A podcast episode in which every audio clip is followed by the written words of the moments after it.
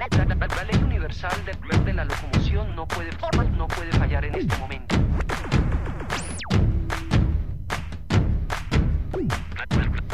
Aquí comienza Criterio Verde, un programa producido por el Centro de Desarrollo Criterio para Radio Nuevo Mundo. Criterio Verde.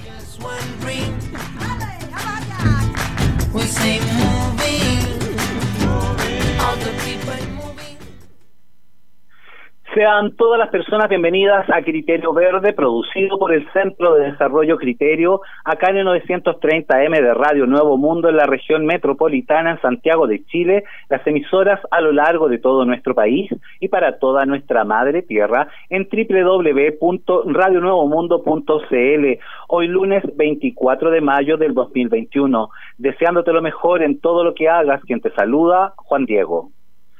Son sacos de orégano, bicarbonato, ají de color casera, mire mis sacos. Era el característico grito feriante de Toñito, reconocido por todas las personas del barrio, justo al lado del puesto de pescados. Con frío o calor, siempre estuvo ahí. Pero Toñito, le dijo una señora, este saco no está llenito como los otros. Es que no miré bien casera al llenarlos, rieron cómplices. Y era cierto, a veces los saquitos de condimentos no quedaban iguales. Es que Toñito nunca pudo ver, nació ciego en el sur profundo.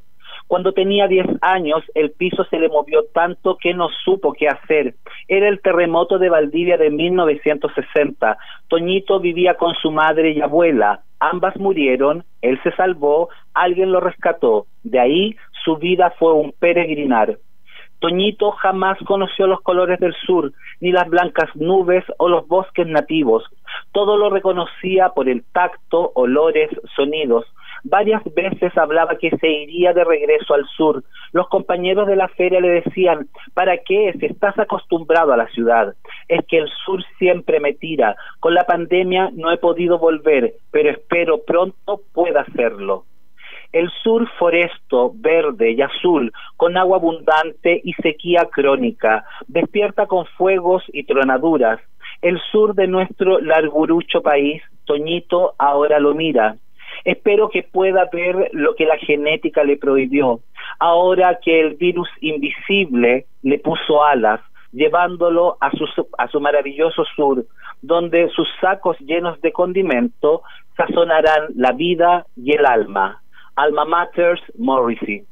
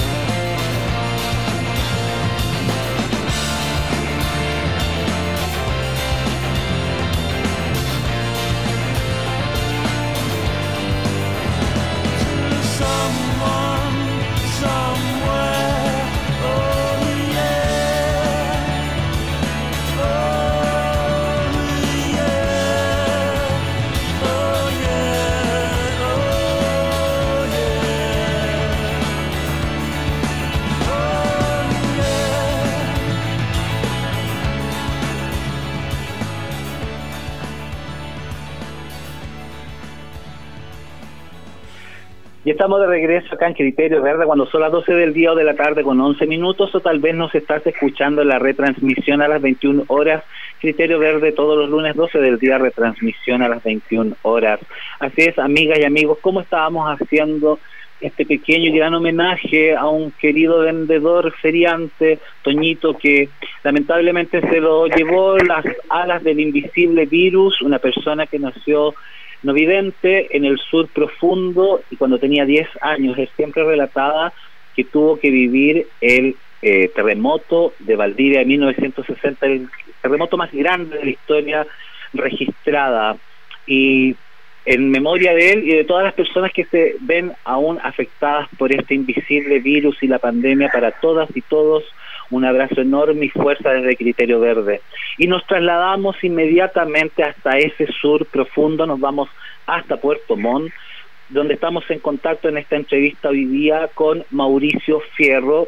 Él es ingeniero forestal de la Universidad Católica, es creador y director de GeoAustral y también es un gran ambientalista y activista. Mauricio Fierro, buenas tardes y bienvenido a Criterio Verde. Muy buenas tardes y muchas gracias por esta oportunidad y un saludo a los auditores. Muchas gracias Mauricio y nos vamos de lleno hasta esta zona macro sur, el profundo sur de nuestro país. Amigas y amigos, siempre estamos en contacto con diversas regiones. Mauricio es un gran activista, ingeniero forestal, ha trabajado mucho. Hace más de 30 años decidió irse de la capital, de la capital y llegar hasta el sur de nuestro país y con Mauricio vamos a conversar lo que más podamos de la situación actual en diversos temas. Mauricio, cuéntanos por favor, haznos un resumen, un análisis de lo que está sucediendo en el macro sur de nuestro país con el agua, la foresta, las salmoneras, como tú quieras ir contándonos y explicándonos la situación.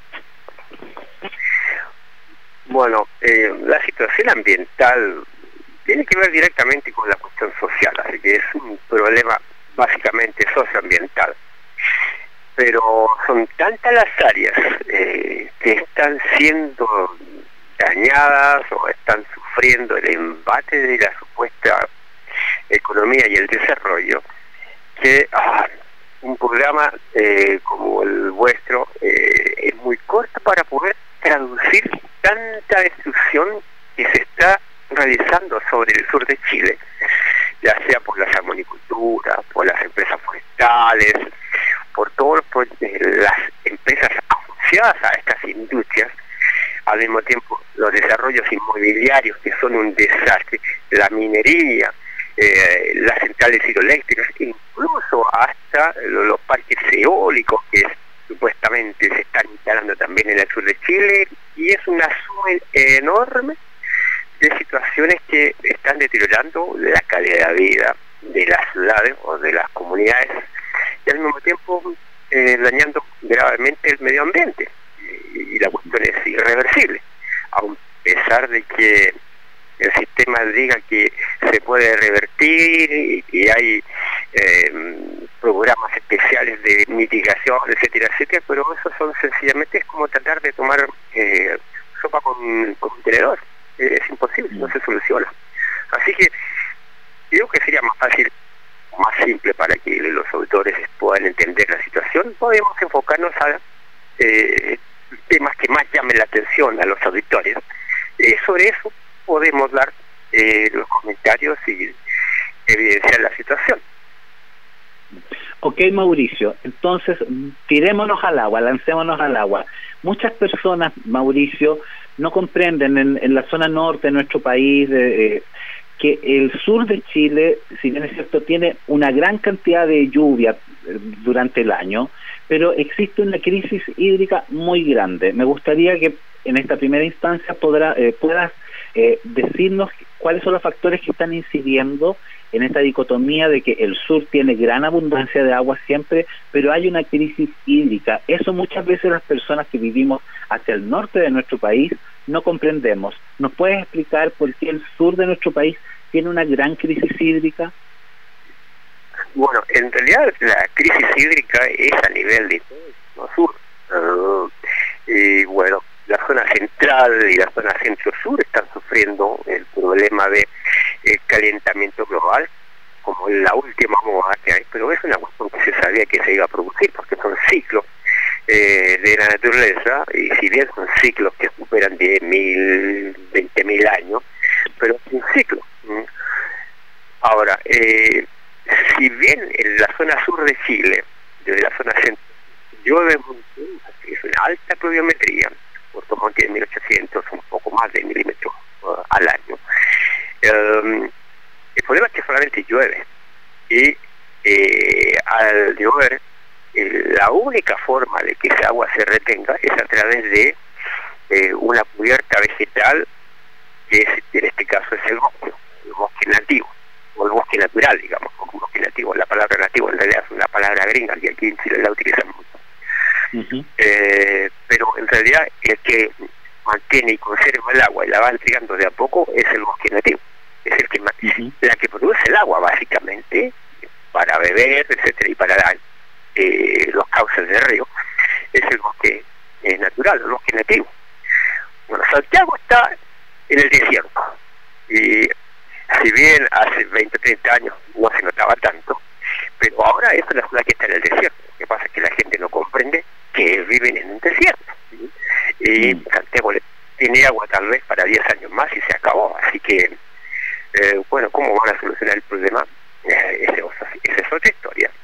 Pero acá en mm. Chile eh, hay zonas, incluso comunas cerca de Portumón, donde en pleno verano se le tiene que llevar agua con camiones aljibes. ¿Por qué? Porque ya no llueve como antes, como decían los viejos. Ya no llueve tanta cantidad de agua. Y acá el agua cae y rápidamente escurre y llega al mar.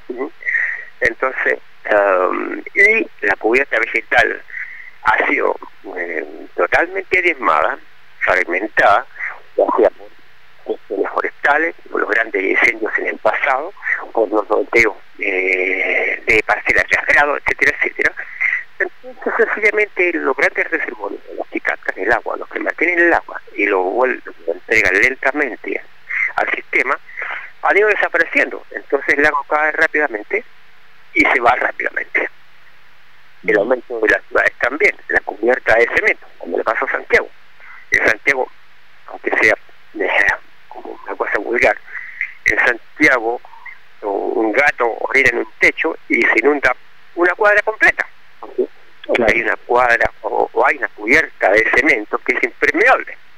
Mm. Por esa razón, mm, un poco y se inunda pero existieran, por ejemplo, más eh, zonas cubiertas con árboles en Santiago, habría una retención de agua y las napas freáticas volverían a alimentarse y volvería de a poco a tener agua la zona de Santiago, cosa que no va a pasar.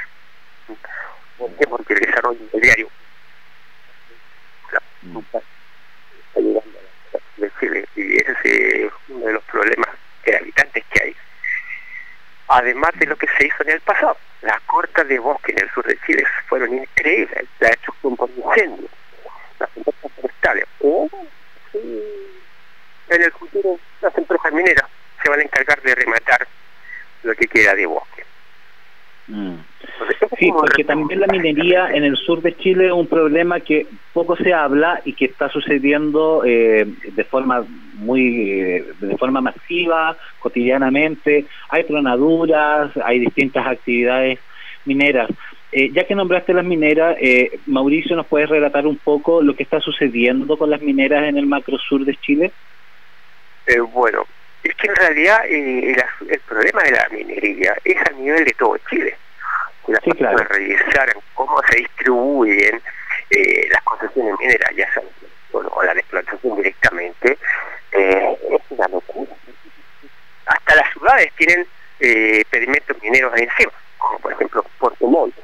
Eh, todo lo que es la plaza central de Puerto Montt, la Corte de Apelación, la misma municipalidad, están bajo el dominio de Instituto Minera porque la ley en Chile es bastante estúpida, entonces permite que se den concesiones mineras en cualquier zona, supuestamente alegando que la que está inculta. Pero mm, bueno, en este caso el trámite se hace en tribunales eh, un secretario de tribunal no tiene idea de cómo funciona el desarrollo minero. Ellos solamente eh, hacen el trámite para dar las sentencias constitutivas se asignan las concesiones mineras para explotación. La ley minera no se puede hacer nada, porque ni siquiera puede presentar recursos de protección, recursos de amparo, nada. Es la única ley en Chile que no es eh, contendida, hacer ningún juicio, excepto que sobrepusiera sobre otra concesión minera. Y normalmente eh, las empresas eh, hacen uso de las concesiones mineras también para otros fines, para eh, una cuestión básicamente inmobiliaria, para poder tomar el control de la propiedad de alguna forma. Por ejemplo, mm. puedes tener un campo de 100 hectáreas, 200 hectáreas, y alguien va y solicita derecho minero encima y la ley le permite que entre, ingrese, haga prospecciones y el dueño de la propiedad no lo puede impedir. Tiene ciertas garantías donde le tendría que, que el prospector pagar por los daños pero normalmente eso nunca se hace, porque el sistema se hace a la vista gorda. Eh, la ley minera es la ley más fuerte que existe en Chile, ni siquiera los parques nacionales están protegidos en contra de un derecho minero. Mm. Y el sur de Chile siempre ha estado bajo la mira de la minería. ¿Por qué? Porque desde la, aproximadamente el año 96 el gobierno chileno eh, desarrolló las últimas cartas metalogénicas con el apoyo del gobierno canadiense, y encontraron una cantidad de anomalías magnéticas interesantes para la minería y por eso que estas empresas pusieron los ojos en el sur de Chile a lo largo de la cordillera de los Andes, porque hay minerales pero no tienen camino. Ese es el problema. Mm. Hay camino, mm. tienen los derechos mineros y los mantienen durante décadas hasta que la ciudadanía y el gobierno haga camino y trabajando directamente para las mineras, hace los caminos de acceso y a ellos pueden meter sus productos y empezar a desarrollar. Es como general, pero algo mm. específica. Qué fuerte, qué fuerte es la figura que tú armas, eh, que nos explicas, Mauricio, porque, claro, tenemos esta situación. El sur está bastante perjudicado y además, como tú lo señalas, que no es solamente una cosa en el sur, sino que está pasando en todo nuestro país y en el mundo. O sea, tenemos agua para, cierto, hasta cierto tiempo y, por ejemplo, las personas acá en la región metropolitana, en Santiago, no, no dimensionamos, este año nos quedó la tendalada, ya que el cajón del Maipo eh, quedó completamente eh, anegado, lleno de barro por un aluvión, y aún así las personas no consideramos, o la mayoría de las personas en la región metropolitana, por ejemplo, no consideran la importancia del agua del río del Cajón del Maipo y todo lo que se hizo eh, a través de, la minería por, por hacer este túnel gigante en el Cajón del Maipo y tenemos en este momento la tendalada.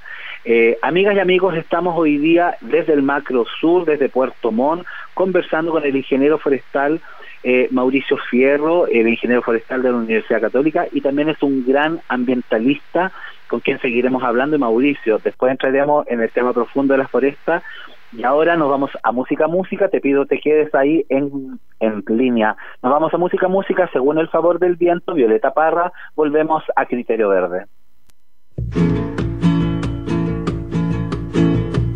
Según el favor del viento, va navegando el leñero Atrás quedaron las rucas para adentrar en el puerto. Corra sur o corra norte, la barquicho y la gimiendo llorando estoy. Sea con hambre o con sueño, me voy, me voy. Del norte viene el pellín que colorea encubierta. Habrán de venderlo en Castro, aunque la lluvia esté abierta o queme el sol de lo alto, como un infierno sin puerta llorando estoy, o la mar esté revuelta, me voy, me voy. En un rincón de la barca está hirviendo la tetera, a un lado pelando papas las manos de alguna isleña. Será la madre del indio, la novia o la compañera llorando estoy navegan lunas enteras, me voy, me voy. No es vida la del chilote, no tiene letra ni pleito. Tamango llevan sus pies, mil caboyajes y su cuerpo. Pelín para calentarse del frío de los gobiernos llorando estoy. Que le quebrantan los huesos, me voy, me voy. Despierte el hombre, despierte, despierte por un momento, despierte toda la patria antes que se abran los cielos. Y venga el trueno furioso con el clarín de San Pedro llorando estoy. Y barran los ministerios, me voy, me voy. Quisiera morir cantando sobre de un barco leñero cultivar en sus aguas un libro más justiciero, con letra de oro que diga, no hay padre para el isleño llorando estoy, mi viento pa' su leñero, Según el favor del viento de la gran Violeta Parra, como siempre acompañándonos en Criterio Verde, porque el favor del viento nos lleva hasta este sur profundo, hasta Puerto Montt, donde estamos en entrevista hoy día con Mauricio Fierro, ingeniero forestal, creador de Geo Austral. Ha participado en tantos seminarios, siempre lo convocan para asesoramientos, para diversos trabajos, agrupaciones, organizaciones, en fin. Mauricio Fierro, nos vamos directamente a, a lo que tú más dominas, la, la, foresta. Eres ingeniero forestal.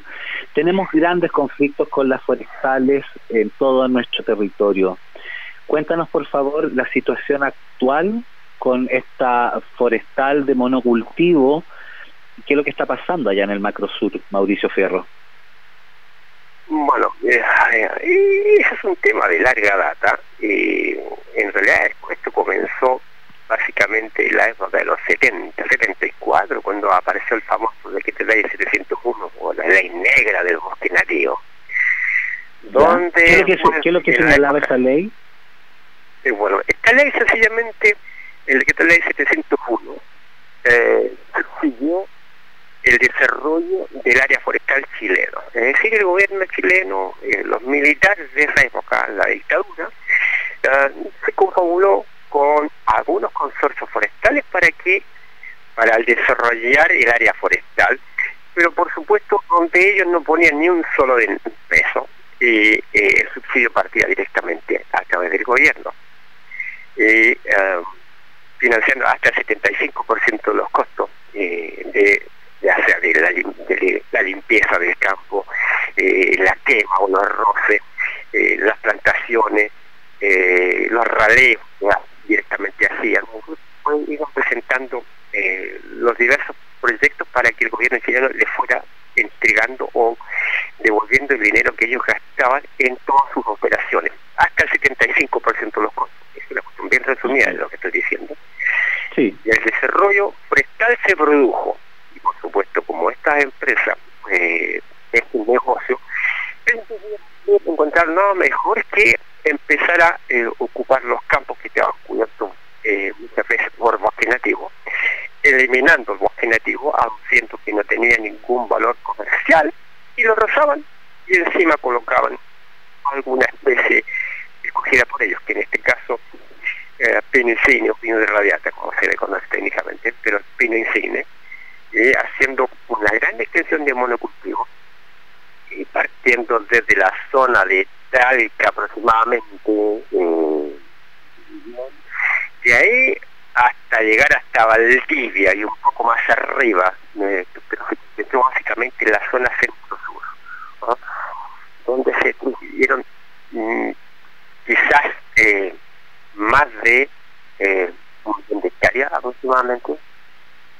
2 millones de acción de una superficie cubierta con penicine y también con eucaliptus, glóbulos, niten y otras especies, pero pino y eucalipto básicamente son las dos especies utilizadas, ya sea para madera en el pino eh, y pulpa o celulosa y, o pulpa directamente con el eucalipto, ¿sí? porque el eucalipto no sirve para hacer madera por un problema de mm. crecimiento. Eh, el gran desarrollo forestal chileno a costa del medio ambiente y de las comunidades. ¿Por qué? Mm. Porque estas empresas, sencillamente las forestales, incluidas las plantas de celulosa, que son las más contaminantes que existen dentro del sistema, eh, una razón económica bastante peculiar es que por cada millón de dólares invertido en una planta de desarrollo forestal o una celulosa, se produce un puesto de trabajo. La relación es uno a uno. Es decir, por cada millón de dólares, ellos solamente producen un trabajo.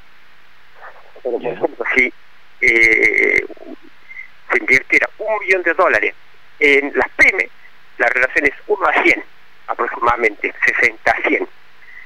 Pero el sistema siempre prefiere al desarrollo de las transnacionales para este tipo de cosas. Resultado, estas empresas, aparte de distribuir el bosque nativo y producir grandes problemas de sequía y instalando una cubierta vegetal altamente pirógena, eh, es decir, eh, dada a los incendios, porque es una cubierta casi continua de 600 kilómetros y un poco más, bueno, es lo que se produjo hace un tiempo atrás. Y eso con un grupo de amigos en la época del 86, 87 lo advertimos que iba a pasar. Era una locura seguir de esa forma. Yo vivía en Santiago. Pero nunca nos hicieron caso, al contrario. Eh, nos tildaban de un poco de, ecologistas locos o antidesarrollistas.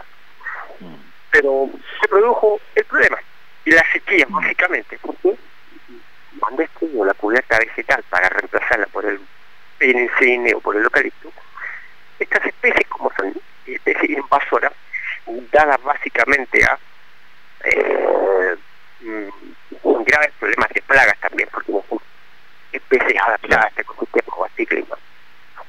Bueno, han producido una cantidad de problemas desde el punto de vista ambiental y social. La mayor pobreza las producen las empresas forestales, junto con la salmonicultura.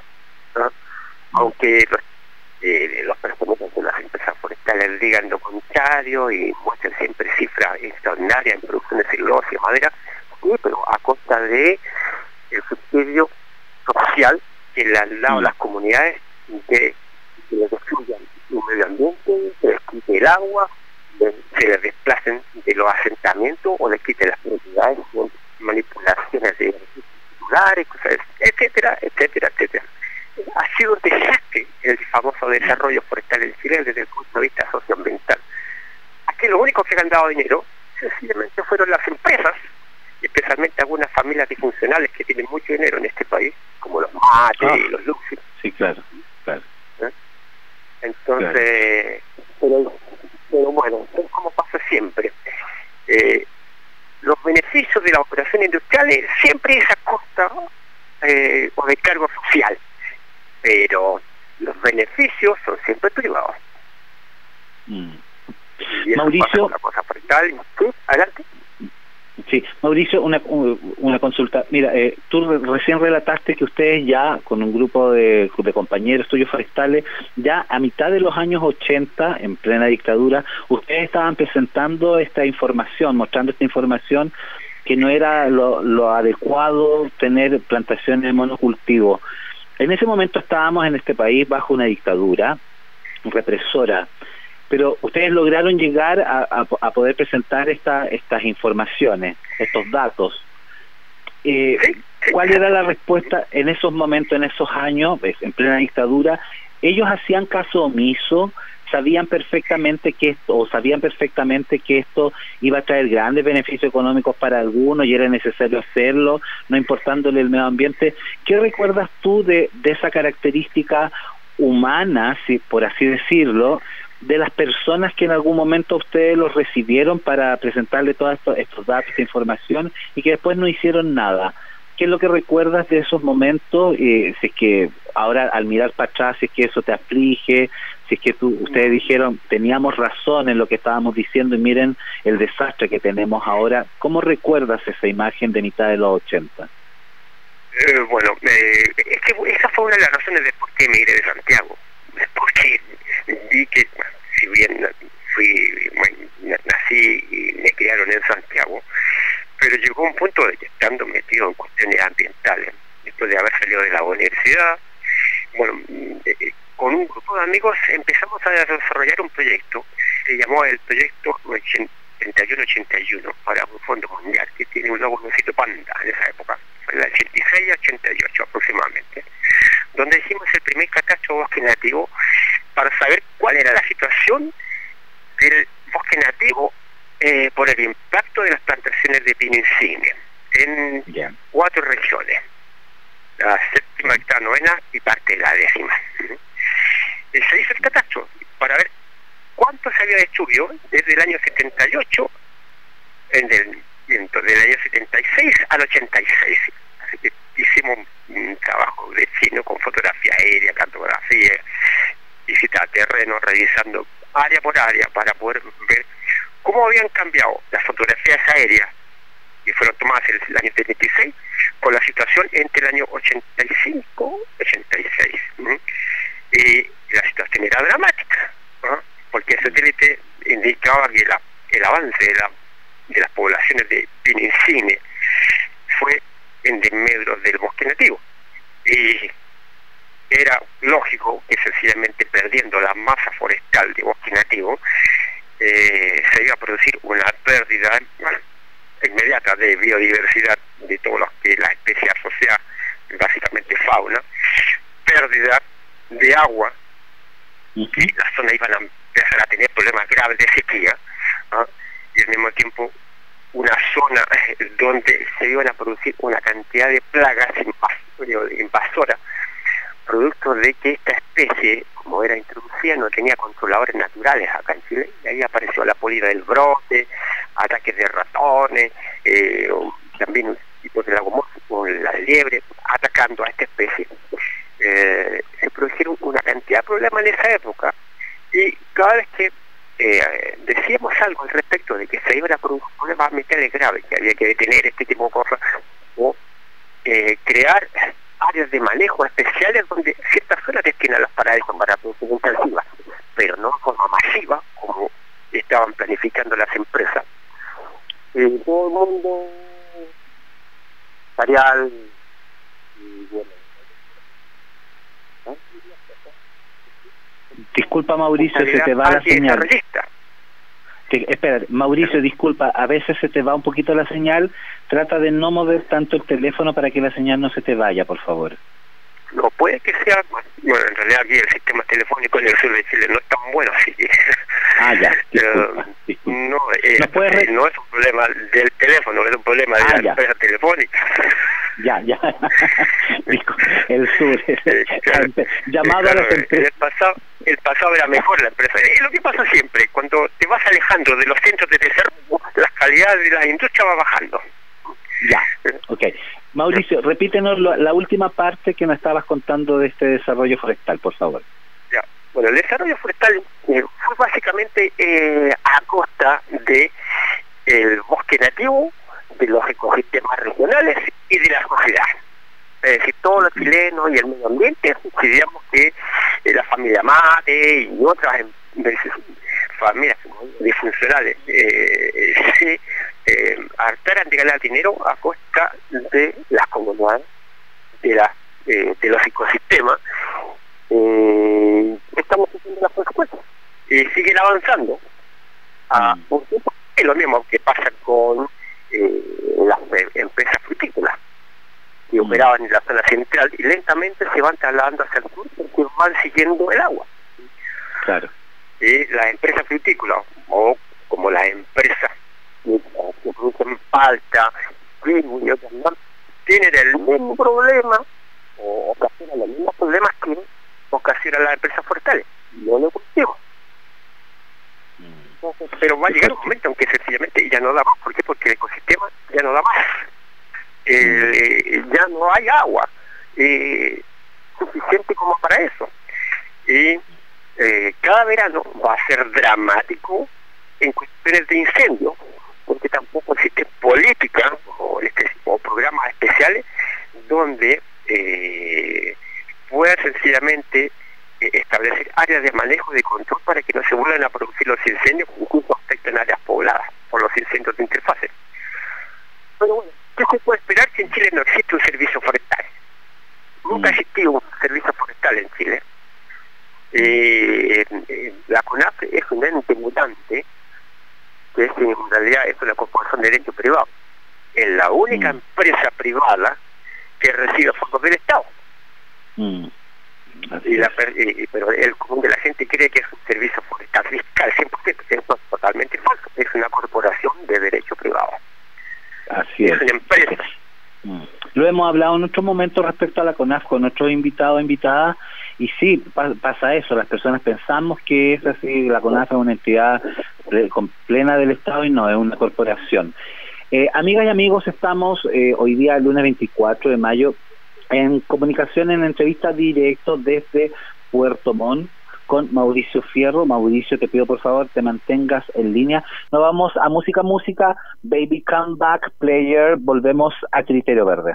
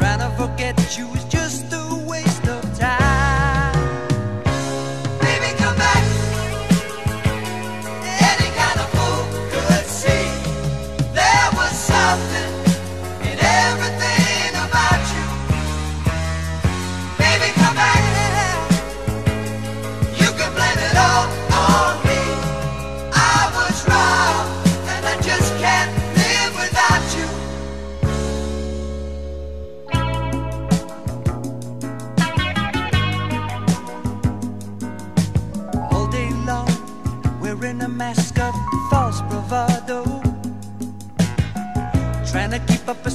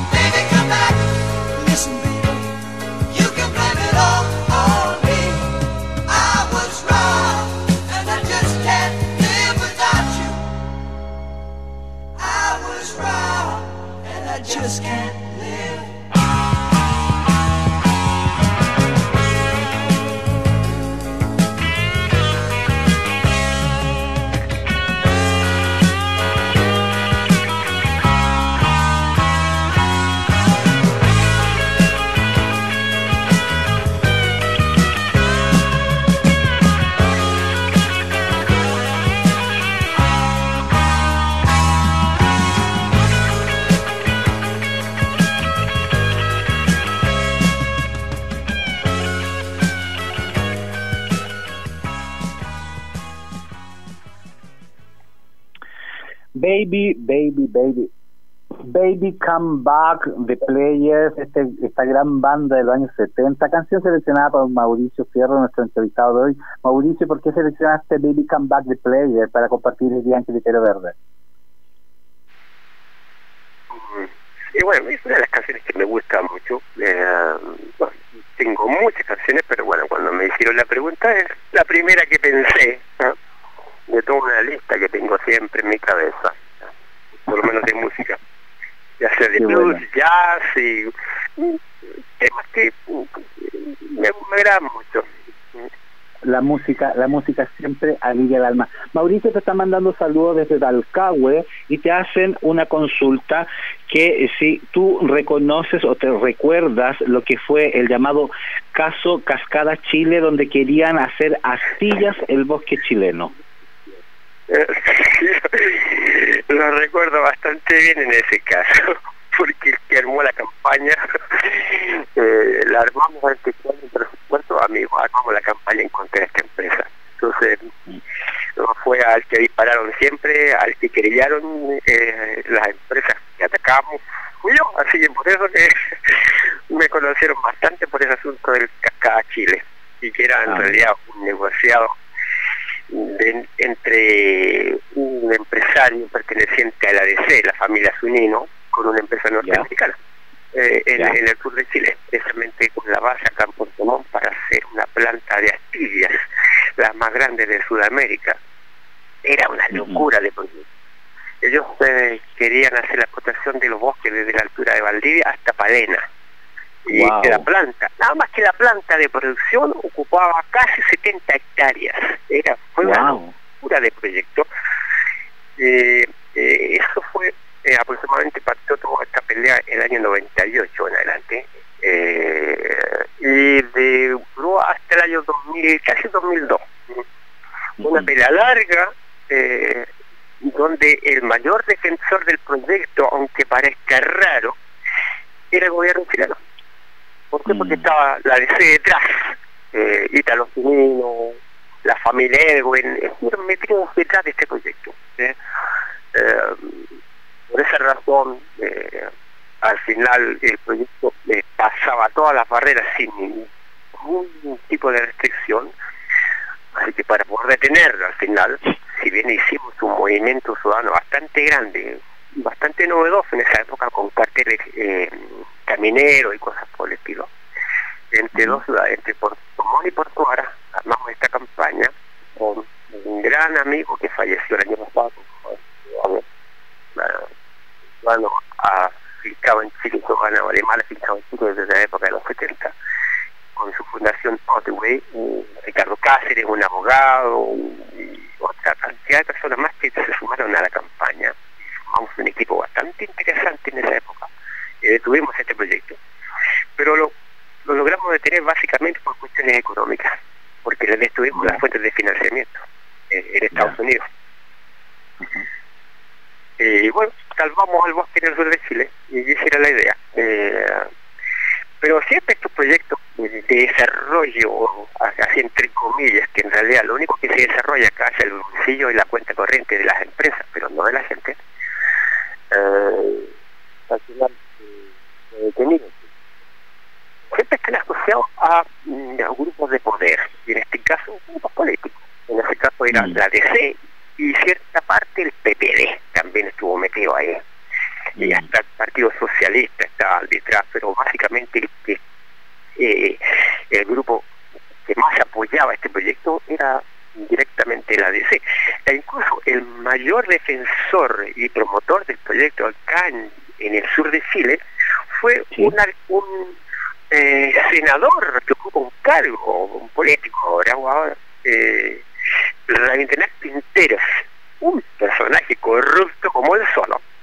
Y Wow. con él tuve, tuve una pelea bastante interesante porque yo lo puse de corrupto eh, o- de- de- y otro tipo de epítetos que le hice en el momento y él me presentó un recurso de protección, el famoso recurso 1-90 aproximadamente, sí, ese 90-1, ese se llamó el recurso, un recurso por eh, dif- difamación, con publicidad, etcétera, etcétera, y bueno, eh, no me desdije de mi dicho y el abogado que me apoyó, que era Ricardo Cáceres también, eh, empezamos a investigar todas las cosas sucias que hacía este señor cuando él era intendente.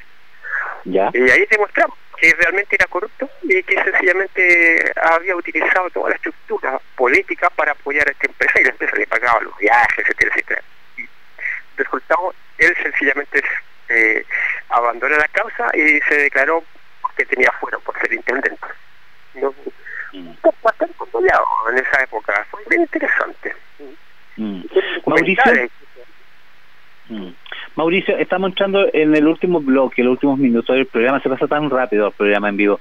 Pero Mauricio, mira, estamos ahora, eh, hace una semana, un poco más, eh, decidimos quiénes van a ser los constituyentes, los y las constituyentes que van a escribir esta nueva carta constitucional, esta nueva constitución para nuestro país. Eh, tú has sido destacado y nombrado eh, muchas veces que eh, es necesario tener una constitución ecológica de, de, alguna forma sustentable, que vea a la madre tierra, a, al ecosistema como un, to, un total, un global.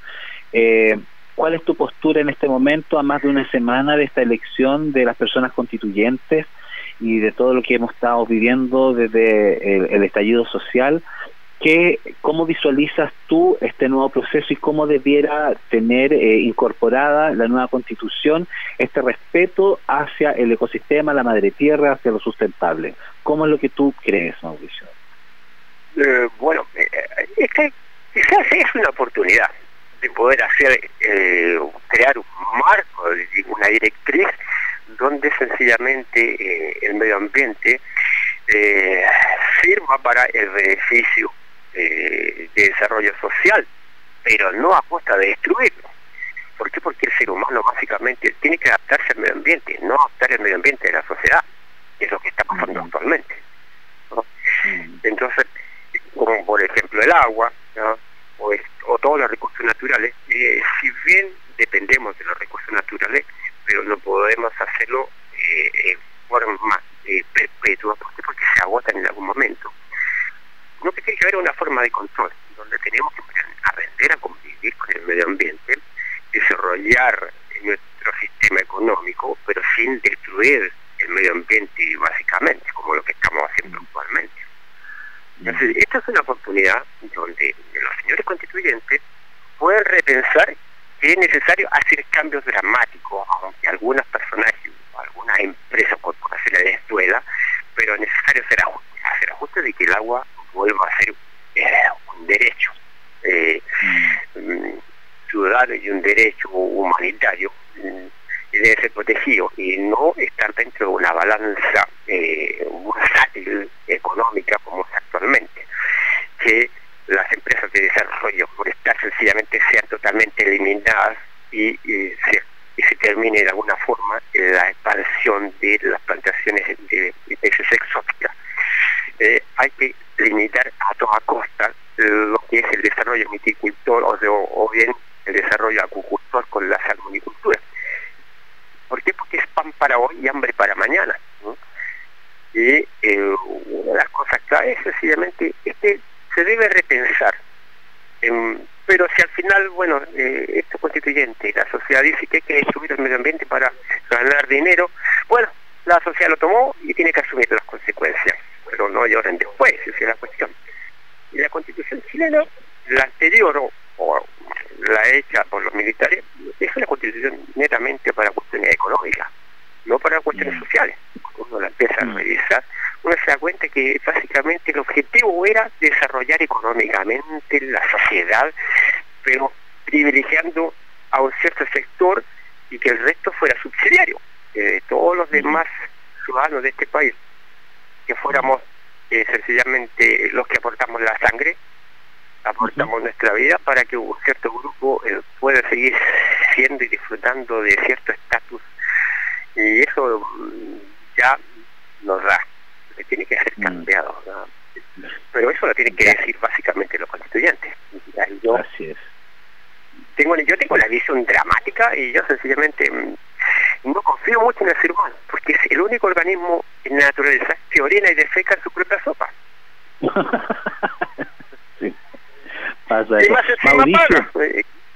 encima paga. Oye, Mauricio, ¿sabes qué? Mira, estamos terminando, ya no nos quedan más minutos.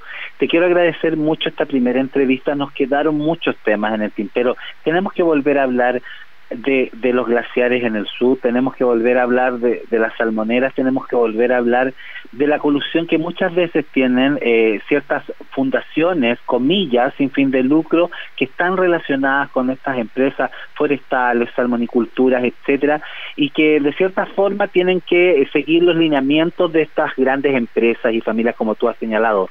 También eh, eh, mandan un mensaje, un homenaje a al señor George, eh, Hort George, eh, desde allá desde el sur. Mauricio, te quiero agradecer este esta primera entrevista y necesitamos hacer otra. ¿Te parece?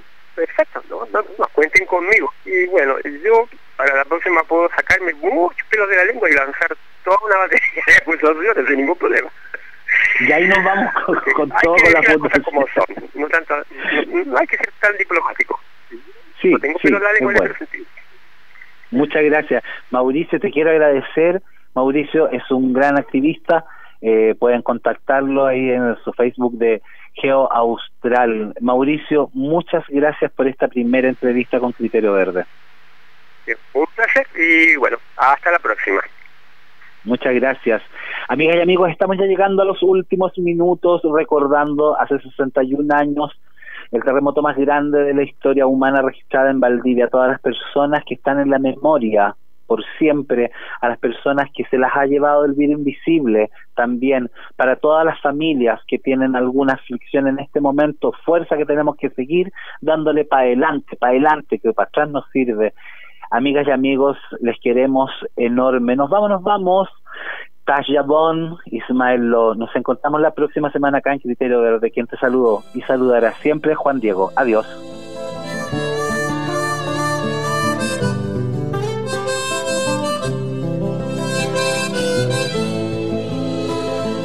Ta, ta Yabón, dañuy ta Yabón.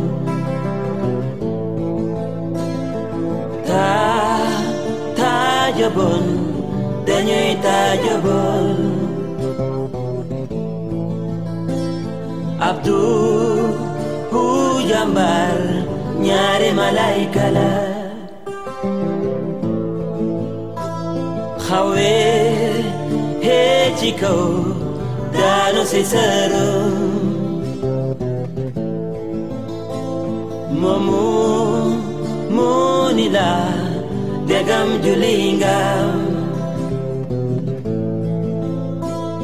momu munila degam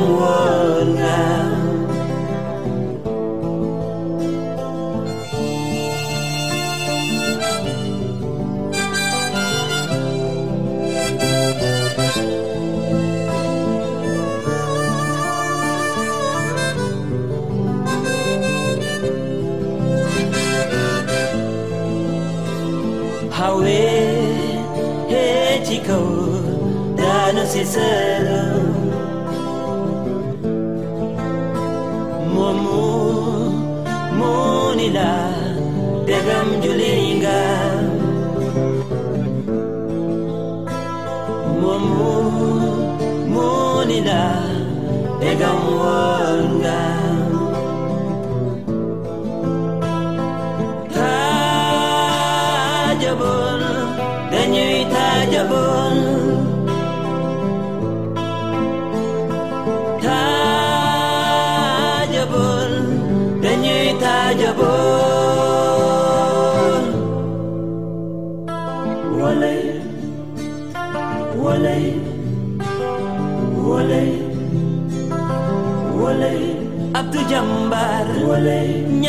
balay kala walay ci kaw lay jóge daanu ci sërëm mu ni la dégam juli nga mu ni la dégam wóor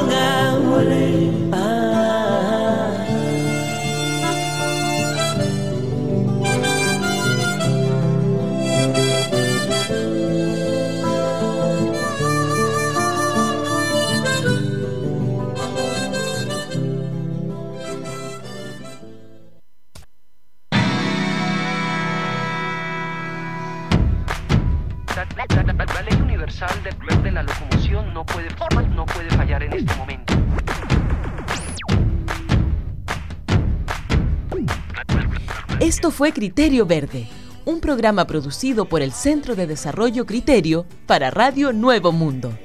Nos escuchamos el próximo lunes al mediodía.